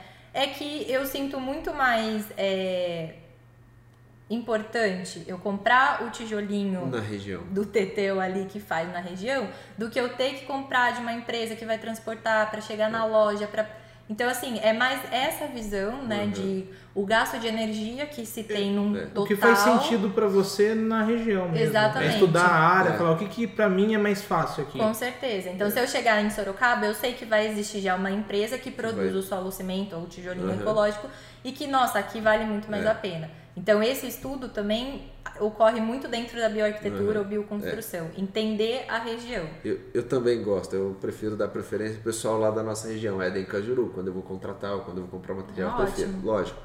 Fica ali concentrado, né? E acho que até gera uma. Até porque se você Uma precisa troca uma legal. uma troca né? legal, né? E a É. economia ali do local, você É tá aí, ajudando é. a É economia isso aí. local, né? Mas. Você usa o local e, É. e o pessoal usa a É. região por completo. Ah, né? pô, e aí eu espero que também quando for ao contrário, né? Pô, preciso de um engenheiro que nos Vai te procure na lembrar, nossa região. com certeza. É, então, eu acho que é legal. Mas o que eu vi, é, referente aos tijolinhos sem queima, né, o solo cimento, o pessoal fabricava até a forma na própria Sim, obra. uhum. Então eles faziam a mistura ali da argila com cimento, né? Era tipo um, um coxo, né? Eu falo um Uhum. coxo. Era uma forminha bem baixa e aí ele vinha com o pilão E já pilava é, ali. Uhum. pilando ali, aí deixava, aí ele virava, desformava, saía o tijolinho e ele deixava secando, acho que no sol durante acho que 48 horas, não sei, alguma Uhum. coisa assim, que era o tempo de pré-cura, eu acho, não, não sei muito bem. Então, o que a gente faz muito dentro da bioconstrução existe o tijolo de adobe, que é terra e palha. Então é o mesmo processo. Você vai pegar, vai ter lá a receita, né, a massa que você tem que chegar. Você vai misturar a terra com a palha, vai fazer a forma também na obra. Então é, pode também ser um tijolo estrutural. Então aí você vai ver o dimensionamento ideal para ele ser estrutural, né? E você vai deixar secando também. Eu não vou saber falar exatamente, mas se eu não me engano é de 7 a 15 dias em um local seco, Seco, e é. sombreado. Então pode colocar numa lona ou num galpão, alguma tenda assim. Uhum. E você espera esse, esse tempo, né? E aí você vai produzindo, então você também pode fazer essa própria produção na obra e pró- o próprio cliente morador Uhum. também pode fazer. Pode fazer. E daí você vai subindo, vai construindo e também dá pra deixar ele como tijolinho à vista. E Então- como é que ele é sentado? Com Com argamassa massa- de cimento mesmo Não, ou não? com uma de terra De também. terra Tem também. uma massa também, uma Legal. receita pra isso. É, porque o ecológico, o pessoal, como Uma ele tem um cola. encaixe, é uma cola, né? Isso, É. exatamente, é uma Ah, cola. tá. Na verdade, assim, eu posso estar falando besteira. Vou me comprometer É, aqui. porque mas, aquele assim, ecológico, o pessoal fala que até a base dele tem que ser bem feitinha, né? Tem que ser bem niveladinha por Sim. questão do encaixe e tudo mais. E o que eu tal. entendo assim, claro, eu vejo algumas vantagens, você já tem uns furos, consegue estar passando tubulação de água, de Uhum. elétrica, né? Mas assim, ele é ecológico porque ele utiliza, não tem a queima, tem a obviamente, queima, e uhum. utiliza bem menos água. Tá. Mas você vai utilizar o cimento, né? Então, assim, não sei, entende? Às vezes eu Entendi. fico com essa dúvida. A cola é cimentícia, no É caso. que também. é- acho que eu Não já levantei essa Não, questão é, eu também, também que às não- vezes o negócio vira tão comercial que ele deixa de ser ah, o- Eficiente. o, não, ah, o que ele se propõe a fazer. Será que ele realmente é ecológico? Qual é o ponto? Por exemplo, a partir do? Não momento que você vira muito comercial, por exemplo, eu vejo muita questão de produto mesmo. Falar, ah, isso daqui é biodegradável e tal. Só que daí eles começam a, por exemplo, eles pegam uma coisa Ah, tá, natural. entendi o que vocês estão né? Aí eles começam a gerar um lixo pra fazer aquilo Pra ali. fazer aquilo. É tipo o carro elétrico com a bombinha elétrica sendo é, Isso. gerada Então, por exemplo, gerador, antes né? você usava um lixo existente, mas como Ah. existiu demanda e comércio, eles começaram a gerar o lixo para fazer aquilo ali, entendeu? Onde não existia um lixo. Então, ah, eu preciso daquilo ali, a minha matéria-prima é aquilo ali, Uhum. entendeu? Por exemplo, tem coisas de coco. Que, que é muito utilizado. Às vezes o pessoal, é, é, tipo, até revestimento de Uhum, coco. existe. É, é, si- situações da Bahia que o pessoal começou a falar assim, produzir coco para produzir aquilo ali. Não pensar, ah, não, o coco foi utilizado Vou pegar o coco. é, foi tomado, foi utilizado por um cliente, sobrou aquilo ali, aí foi usado. Não, eles produziam coco, é, é, lógico, criava parcerias para desfazer com o resto, né? Mas você está gerando um consumo maior do que era necessário. Então ele deixa, no meu ponto de vista, ele para de é, fazer o que, ele foi proposto, foi criado a fazer. Eu Né? acho que também o que eu penso muito, os containers, por exemplo, né? Porque teve uma É. base assim que, nossa, agora vamos todos construir com, construir, Construir com com container. Mas calma aí, exatamente. Ah, se a gente reutiliza um container É, que é tá lá coisa. parado, a aí é minha sustentável. maior crítica é isso também. Agora, se você vai lá, começa a construir um container. E assim, gente, um container ele não é nada termicamente Você confortável. Você vai ter que revestir, você vai ter que usar ventilação, às vezes até ar-condicionado. Então, isso também é uma coisa que a gente vê muito na bioconstrução e na bioarquitetura. A redução. Então, se eu consigo fazer uma circulação cruzada entre janelas e portas, eu consigo deixar meu ambiente mais agradável, eu não preciso do uso de ar-condicionado. Eu reduzo, por exemplo, a energia elétrica. Então, isso também são várias alternativas que você busca, né? Mas eu acho que o container entra muito nisso. E eu não sei, não tenho propriedades para falar, mas talvez o solo cimento e o tijolinho ecológico também seja algo voltado ao container, digamos assim, entendeu? Será que eu realmente essa produção realmente Vale tá pena, né? exatamente. Claro, vão ter várias pessoas que vão É. falar que sim, vale a pena, né? Eu nunca trabalhei, então não sei dizer realmente se vale ou não. Mas eu acho que são pontos legais da gente é, observar e ir atrás, né? Fazer estudos mesmo daquilo que vale a pena, daquilo que é realmente ecológico, que as pessoas falam de ecológico sustentável, isso também é bacana. De ter essa visão, né? É, tem que entender. fazer sentido, né? Se tem muito, por exemplo, container, se você está reciclando, faz sentido você utilizar. Mas, você Mas se você vai comprar um novo para colocar para construir. construir, aí já é outro absurdo. Exatamente. E eu sei que o container ele tem algumas dificu- dificuldades, por exemplo, se você compra um container e esse container pertence a outro país, você tem que pagar imposto. Uhum. Independente se ele está sendo reciclado ou não. Porque se você constrói com ele e ele não é registrado no Brasil, você pode perder a sua casa. Literalmente, eles levam embora e mandam sucatear. Você acredita nisso? E é um custo gigantesco. É um custo muito grande. Até pro transporte do próprio container, porque ele é pesado. É, até a montagem, né? O MUC tem que carregar, Sim. depende da logística da situação. É, eu vou contar duas coisas. Uma é que vocês vão saber. é, hoje você vai alocar container, os containers estão vindo desmontados. Não sei se vocês viram isso aí. Eles vão Não. lá, eles levam as placas. É o piso, É. as Eles montam laterais, o teto. telha. E aí você, e aí você Parafusa parafusa ali. O cara, na hora que vai te entregar, ele parafusa lá rapidinho. Ele mesmo sozinho monta. Às vezes vai com o MUC. E quando a gente foi construir uns galpões aqui em Sorocaba, a empresa que fazia a estrutura metálica das telhas, né, o fechamento lateral e tudo mais, a estrutura em si, ah, eles vieram do sul. Então, eles fabricavam os próprios containers. Eles trouxeram um, que um vem cheio, né, lá do sul. Ele vem cheio de equipamentos, ferramentas e tudo mais. E o resto, que era tipo assim, para fazer um almoxarifado, um escritório deles, eles pegavam tipo o resto de telhas de obra, fazia o metalon superior, inferior, e a mesma coisa. Chegava no final da obra isso aí, eles cortavam tudo, desmontava, jogava dentro de algum, de algum caminhão e levava para outra obra. Era tipo o resto de material bacana. sempre aproveitando. Mas eu vou falar mais ainda. Tem muita gente que acha que tá comprando container e não, é telha. É telha. É? Não, hoje em dia, gente, né? Dá, dá, lá. adianta. Mas é pra Você atender uma demanda que com não, não faz sentido, entendeu? Exatamente. E que começou, talvez, de um ponto legal de vamos reutilizar Sim. o material, só que foi tão, né, cresceu tanto que fugiu, fugiu do objetivo, eu acho, inicial, né? É, se você vai Uma em uma casa. né? É, se você vai numa casa que é de container e não vê um amassado, é novo. Compra o novo. Fui na casa de Aqui eu na região tem a Compass, acho que esse é o nome. Ela faz isso. É, ela compra container para distribuir para demanda. Ela produz container para distribuir para demanda. Ah, qual que é a demanda? A grande maioria é casa. Eles recortam, eles É, se entregam tudo com É, janela aberta. Pra casa eu não vi, mas eu vi muito pra, tipo, você vai fazer um comércio, ah, uma lanchonete, alguma coisa assim, então você já compra prontinho, com toda Uhum. A é. infraestrutura interna. Sim. É uma van vamos dizer, praticamente é, a mesma é. ideia. Mas é, eu acho que também tem esse lado, né? Que às vezes é, é, empregar uma ideia ela acaba se tornando muito comercial do que até foge do seu controle do que você quer, né? Então, ah, eu quero. é, vamos trabalhar com bambu. Vamos começar a fazer, tirar a mata para plantar bambu. Faz sentido? Exatamente. Entendeu? Então, Com assim, certeza.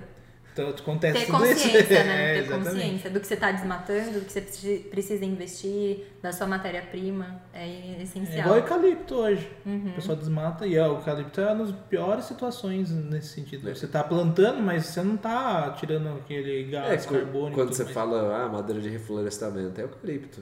É, tudo Sim. quanto é lugar, tá plantando e caindo, plantando. É, e lá existe uma mata existente que não existe mais, né? Você anda aqui pra, daqui pra Itapetininga, por exemplo, é só eucalipto. Só eucalipto, é. Na minha cidade, em Minas, lá o pessoal arrenda até, por exemplo, ele plantava alguma coisa. Também em Minas, é lá na Uhum. E outra, torna uma, se- uma terra infértil. Total. É, mas porque você pode ver que o eucalipto não tem nada em volta, né? Ele solta, acho que uma, uma toxina que mata ali, né? Mata e você não consegue ter a biodiversidade que tinha antes É. com as árvores Aí nativas. tem que fazer tratamento, né? Vem Aí vem, exatamente. Daí entra a classificação, agrofloresta. é, é. pá, pá, E aí a gente consegue. Joga os nutrientes, né? Lá, uma sim, coisa pra assim. conseguir É, pra- re- é, renascer, né? de novo, Reviver é. de novo. É. Isso é uma das áreas também Mas- que a gente acaba estudando. Como você consegue É. deixar aquele solo mais fértil. Isso é super importante Lá na época, acho que o pessoal comentou, era até chinês, pô. Eles diziam lá.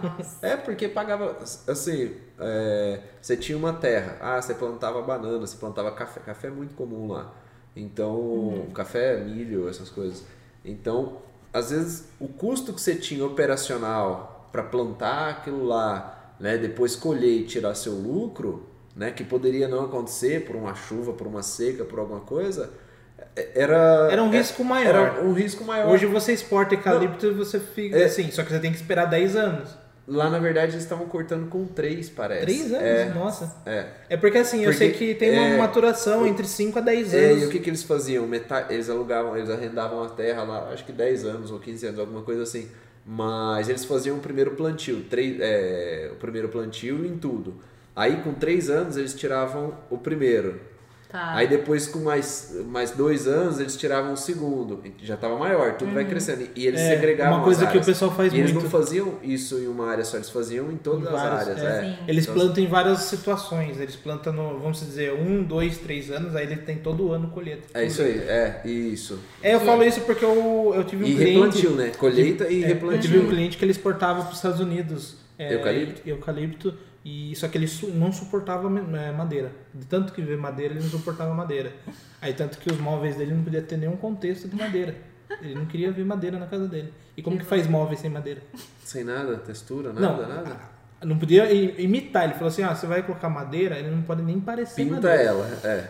Entendeu? Aí Que você... loucura, hein? É, o cara gastou 700 mil. Tudo laqueado. É, ele gastou 700 mil, 700 mil só, Só nos móveis. móveis pra Não, você. tirando assim, tô falando móveis marcenaria. Falando de sofá, não tô falando nada, 700 mil. Nossa. Só que ele exporta eucalipto. Entendeu? Que loucura. E a casa dele tem quase mil metros quadrados. Que loucura. Mas assim, é, são contextos que a gente entra que talvez a gente ache que tá fazendo bem e depois aquilo ali vai gerando outras situações, né? Mas Tem tudo que você tem, todo pontapé inicial você tem que pensar, mas não, não, não tá tudo no seu controle, né? Tem Com coisa certeza. que pode. Mas é isso. E aí? E o que, que você acha do mercado de trabalho para bioconstrução futuramente? Eu sou meio. eu tenho Pessimista grande- ou otimista? Eu sou otimista. Tem que ser, né? Não pode? Meio, ser. meio cheio. o copo tá meio cheio. É, não Exatamente. pode ver negatividade em tudo, né? Exato. Porque Senão a gente não sai do lugar. Eu acho que pode sim ser muito bem visto no futuro e pode ser o futuro da construção, né? É isso, talvez não exatamente como tá hoje, porque acho que acaba direcionando talvez para um público, né? Um público mais ecológico, mais natureba, talvez. Mas eu acho que a gente consegue, de alguma maneira, é, transportar e transformar para um público em geral, assim. E é isso, tentar não só voltado à bioconstrução, mas à bioarquitetura, né? Então, procurar é, soluções que a gente consiga trazer para todo mundo. Então, eu acredito que possa ser o futuro, eu espero isso e eu, é o que eu tenho trabalhado, né? Conseguir mostrar também para essas pessoas que é possível a gente construir de uma maneira diferente. E que o impacto também, entender, mostrar para elas o impacto da sua construção, né? Mas isso sou eu, assim, viajando e sonhando Nós com um vamos ver. futuro é, melhor. Nós vamos né? ver a bioconstrução na Paulista. Eu acho Quem que sabe é, um dia, falar. né? Eu acho que a grande barreira mesmo é tem, trazer né? pra cidade, né? Sim, É. com certeza. Uma coisa é, o ano passado na Casa Cor, não sei se você foi, Sim. é, tinha um ambiente ou dois ambientes feito com super adobe, né? É. Uhum. E outros elementos lá que era chamado de oca, se eu não me engano. Sim. E lá tinha várias situações que envolvia a, a bioconstrução. Achei super legal. Só que eu vejo também que tem um contraponto a isso. Eles levaram ao nível comercial também que as pessoas acabam utilizando só em um ambiente, por exemplo, um Só elemento um decorativo. Total, Elemen- é. Elemento decorativo. E eu acho que a bioconstrução não é só essa ideia. Exato. Não é só a ideia Não de é ser a decorativo. E ela é. ser. Então, assim, eu vi que existe muita crítica. Eu eu gostei do ambiente. Eu falo, não, é, se for uma. Pra quem fez, a visão de quem fez, pensar, falar, ó, isso daqui tem, existe no mundo e você pode usar. Uhum. Mas pra casa cor, isso é até uma crítica, foi uma visão comercial. Total. Eletizada. É que tudo porque... na Casa Cor também É, é, né? Tem coisa sim. lá que é fora do É, padrão. É feiras- legal fazer pensar que aquilo ali é viável para qualquer É. público, Uhum. mas também tem um lado ruim que, tipo, é muito gourmet para uma, tipo, é, tipo, comercial. É e não é, né? É, e não é, exatamente. e aí eu acho que isso é o importante, porque o papel da bioconstrução não é gourmetizar, não é elitizar. É poder É ser simples e eficiente. Exatamente. E alcançar aquele público que precisa ser alcançado, né? Então, assim, o brasileiro tem essa, esse sonho da casa própria, né? Mas como é difícil a gente ter a nossa casa própria, como a gente precisa investir muito, né? Então a área da construção civil é uma das áreas mais caras, né, para você poder construir. Então eu acho que a bioconstrução também vem como uma alternativa. Será que a gente não consegue fazer diferente? Será que o que a gente está fazendo é o, o melhor? Ou a gente, né, talvez tenha alternativas. Então isso também é importante. E eu acho que é isso, né? Tentar, pelo vou, menos. Vou até perguntar uma coisa que mais técnica a gente estava comentando. Questão térmica uh, da casa, alguma é melhor ou pior do que a outra das técnicas? Das técnicas de da bioconstrução? Taipa não. ou pilão ou aquela Não, de é praticamente a mesma coisa. É tudo a mesma coisa. Mas aí é legal a gente entender o, o ambiente, né? Então, às vezes, se a gente vai para um, um, espaço mais frio, talvez o hiperadobe ele segura mais, porque ele vai ter Por uma parede. Exatamente. Parede, tá. Se você vai para um lugar mais quente, talvez a taipa ajuda, porque mesmo não que ela tanto. não absorve tanto, ela é mais fina e você consegue fazer grandes aberturas, então você vai trazer mais ventilação também. Mas a terra em si, como material é, principal, ela faz essa troca de calor. Então ela sempre vai ter a tendência a manter aquele espaço com uma temperatura ambiente agradável. E também acusticamente ajuda também, né? Que a gente mantém aquele espaço mais fechado, digamos assim, ela também faz é, essa troca tanto do, do calor, né, quanto também acústico, por exemplo. Mas isso também é importante a gente direcionar, fazer o projeto de acordo com a posição do sol, dos ventos também. Isso também é bacana. Uma questão que me surgiu agora é a questão de manutenção. Né? Tá retomando. Tentamos encerrar, né? Mas... Não, é sempre acontece, é normal. Fase do, parte 2, né? Parte 2. Eu acho que a manutenção, por exemplo, quanto que você precisa fazer, por exemplo, sei lá, um restauro daquela, daquela área? Uhum. Como que funciona? Tem, existe um estudo referente a isso? Então, aqui, é que a gente estava comentando do mosteiro, né? Uhum. Depois de tantos anos foram se fazer esse restauro, né? Mas aí já tem mais de 100 anos, por exemplo. Então, as construções, se a gente pegar, muitas construções das igrejas de Minas Gerais, da Bahia, do Nordeste, são feitas de taipa.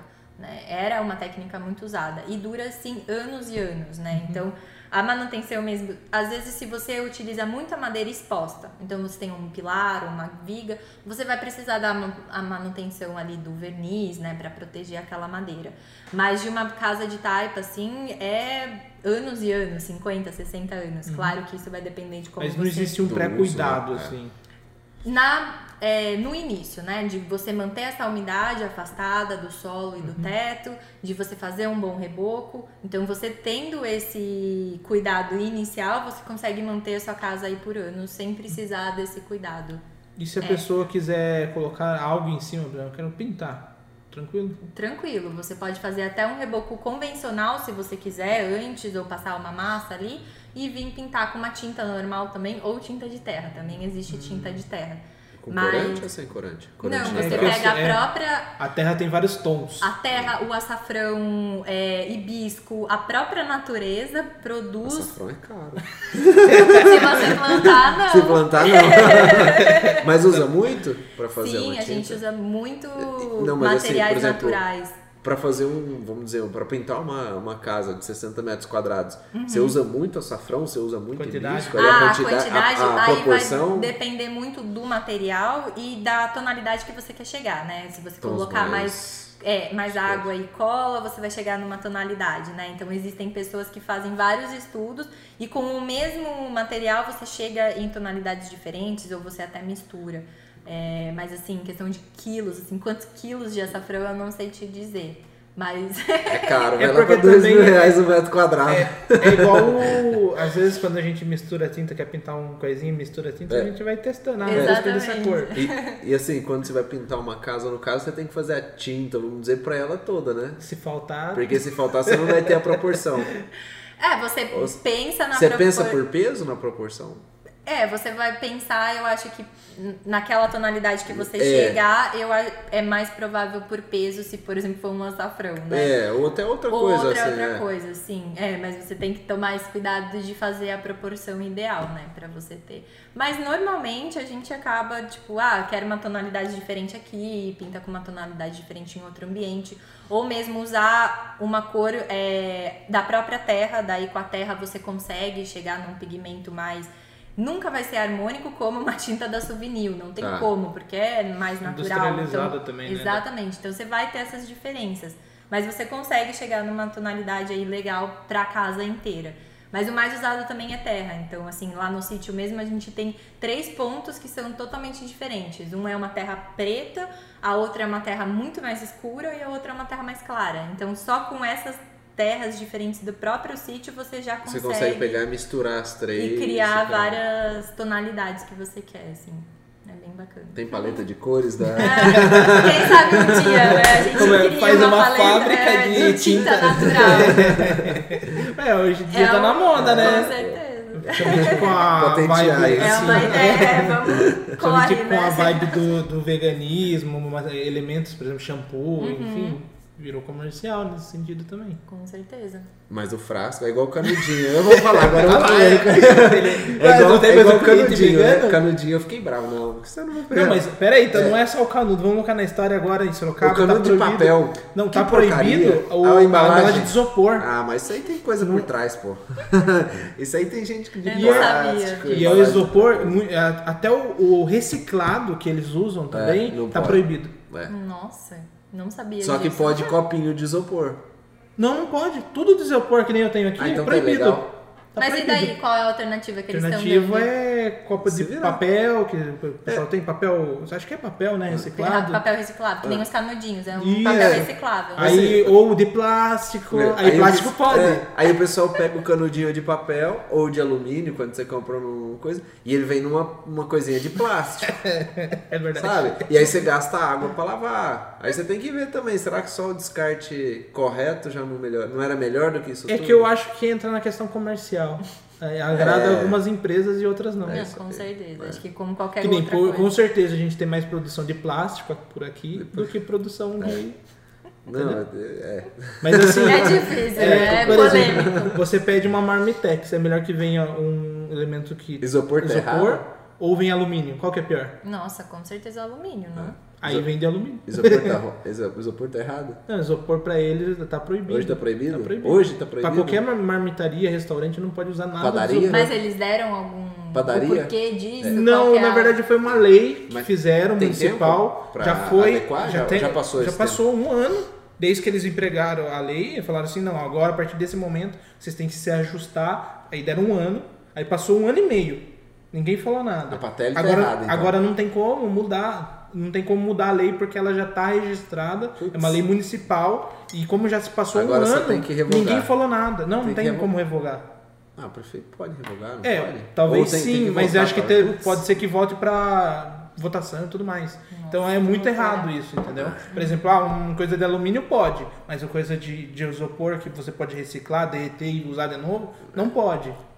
O alumínio você tem aquilo ali e demora anos pra se Não, sem contar que ele pode passar algo pra comida, né? Se você tá ali, uma É, por coisa exemplo, quente. eu não gosto. Eu quando como ah, numa marmitex de alumínio, eu sinto no final um gostinho De de, alumínio. alumínio. é. Não, mas porque na produção talvez, enfim, ninguém O sabe. pozinho do alumínio ali, né? Uhum. Entendeu? Sim. Agora Falta de talvez. coisa eu gosto, porque eu, eu, a- a- além de manter a temperatura, eu acho interessante. Eu compro pra, pra, pra É. você ter uma ideia. Eu- Eu, compro, é, é, comprava, né? é, de, de isopor, porque de ficar lavando Mas- um monte de coisa. Dessa eu gostei por causa de tomar café no isopor. Puta, é muito ruim. é muito ruim. Você sente o café muito quente, sabe? Putz, de posto, de, de conveniência é muito ruim. É, mas é complicado essas questões aí que Bom. o alumínio pode, mas o outro É. não pode. Mas tá bom. certo? É Certo, isso? é isso. Então a gente tem que agradecer a Natália por poder participar de- dessa conversa e contribuir com essa informação, que acho que tem assim muita gente que tem dúvidas e nem um conhecimento. Eu tinha um pré-conhecimento, tudo na internet. Não- nunca parei para conversar com alguém sobre as técnicas, né? Que nem o Duque também esteve Conversamos aqui, né? Conversou é. rapidamente. Mas também é um cara que testa. né? Ele testa, ele tem um sítio também que ele gosta de testar as coisas lá. Mas é, você já tem uma certa experiência porque você aplica e tem clientes que aplicam isso. Então a gente tem que agradecer, foi um papo super interessante. É, acho que tem um- mais papo, você pode voltar mais vezes para falar sobre alguma coisa específica. Então é isso. Você quer falar alguma coisa aqui? Ah, primeiro eu queria agradecer vocês, foi muito gostoso. É a primeira vez que eu tô fazendo, assim, a experiência é muito bacana, porque essa é a minha ideia também de poder é, mostrar para todo mundo que é possível, né? Então Uhum. foi muito legal, obrigada. E Imagina. espero que tenha outras vezes aí. Sim, Vai ter sim. a nossa ideia é sempre, o Inloca é isso, né? Contribuir com, independente da informação, se a gente concorda ou não, não é o caso que a gente discorde agora, né? Mas é trazer, porque acho que toda informação é interessante. Por exemplo, a gente pode trazer um cara super modernista aqui. Porque a gente tem que entender primeiro para depois criticar ou falar, não, isso eu não quero. Né? Absorve o que for bom. Então, acho que é isso. Quer passar o último recado? Acho que não, acho que é isso. Então, tchau, tchau tudo. para vocês. Até o próximo episódio. Até mais.